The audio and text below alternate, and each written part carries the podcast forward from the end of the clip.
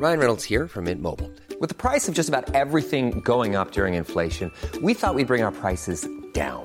So to help us, we brought in a reverse auctioneer, which is apparently a thing.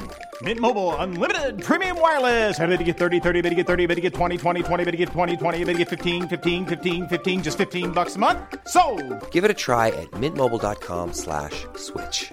$45 upfront for three months plus taxes and fees. Promo for new customers for limited time. Unlimited more than 40 gigabytes per month. Slows. Full terms at mintmobile.com. Chers auditeurs, Dear listeners, bonjour. welcome to Comme d'Archi Podcast Season 5 Saison 5, dans le monde fascinant des architectes. and in the architectural projects. Je suis Anne-Charlotte Deponte, passionnée d'architecture et docteur des universités en histoire de l'archi. I am one of the spokespersons of Anne Charlotte, who is a PhD in architecture history. Merci Thank you d'être avec moi aujourd'hui. to be with us today. Et And maintenant, now, lundi en français, place au talent. and Wednesday, let's talk projects. In English, of course. Bienvenue dans Comme d'Archi. Hello everyone, hello Thomas Hostache. Hello. Thank you for being with us today. You are architect. In two or three sentences, could you introduce us to your architectural practice? Uh, so, hello, thank you for having me. My name is Thomas. I'm a partner with uh, Bertrand Chaput uh, of uh, Hoch Studio, architecture studio based in uh, Paris and Aix-en-Provence. We work uh, on different scale of projects from uh, architecture to sustainable uh, projects. And we also have uh, another company that is called Show and uh, that focuses more on interior design and decoration. Mhm. Now, can you tell us about your Lançon project and what about your DNA? Yes. So our main uh, idea as a studio is to work on uh, projects that uh, on, on on already existing uh, buildings and sites. We like uh, the fact that we have existing construction walls to start a project. So we are called a lot for this ability to change the use of a, of a building and uh, integrate new programs and uh, keeping uh, as well the identity of uh, of the existing buildings. For instance, we we work a lot in Paris in project uh, that uh, changes office space into hotel rooms. And we also work with more industrial and agricultural buildings, so especially in Lançon, Provence, which is a city uh, between Marseille and Salon and it's a beautiful uh, Provençal city. And in the middle of the city, they have this uh, huge uh, um, industrial building, which uh, used to be the winemaking cooperative. So the farmers around who have grapes, who grow grapes, used to come here and and share the use of all the machinery necessary for to produce the wine. And so now in the area, the the domain have their own uh, winemaking process, so the building is not uh, used anymore, and it's right in the middle of the city, in front of City Hall, and so the city wanted to to find a new usage for this place, and uh, they did uh, uh, what we call a call of interest to find uh, someone that would a team that would be interested into buying the place and uh, changing its use and uh, refurbish it.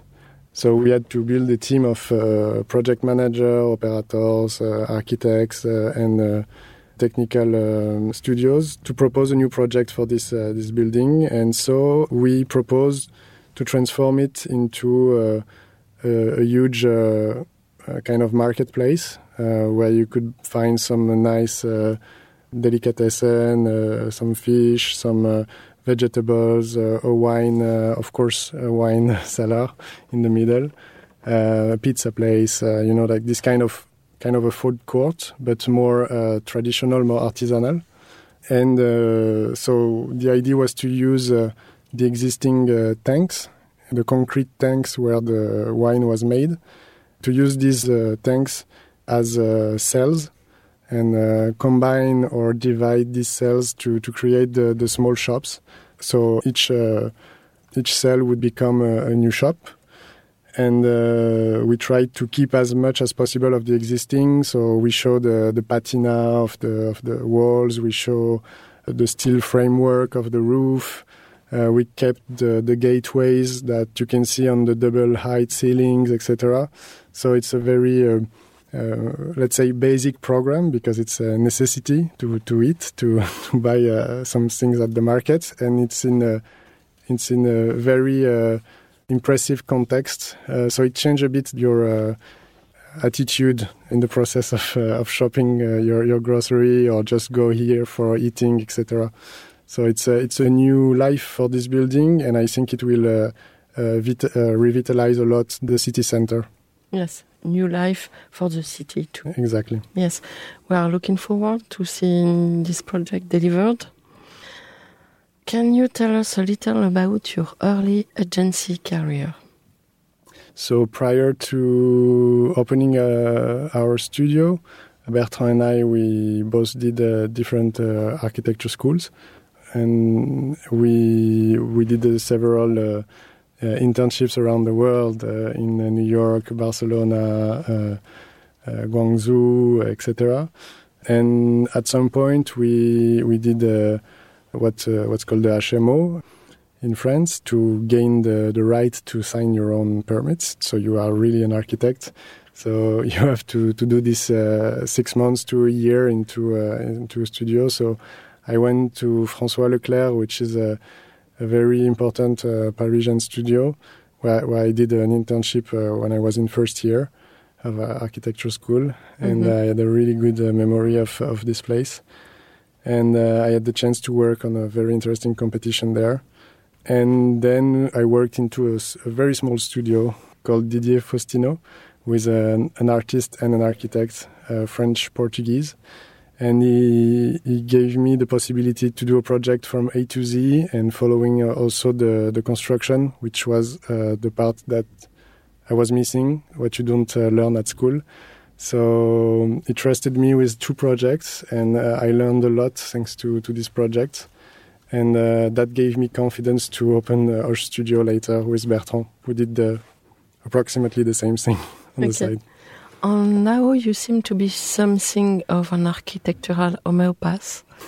Do you agree?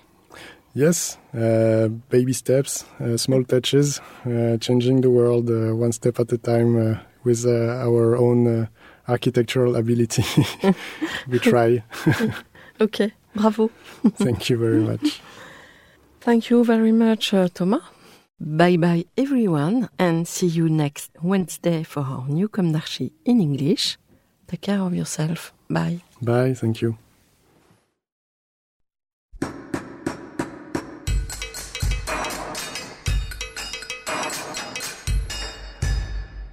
Thank you for listening.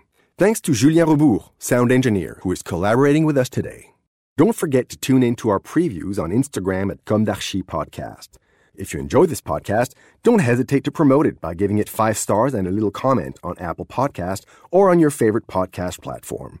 And above all, subscribe to listen to all of our episodes for free. See you soon, and until then, take care of yourself.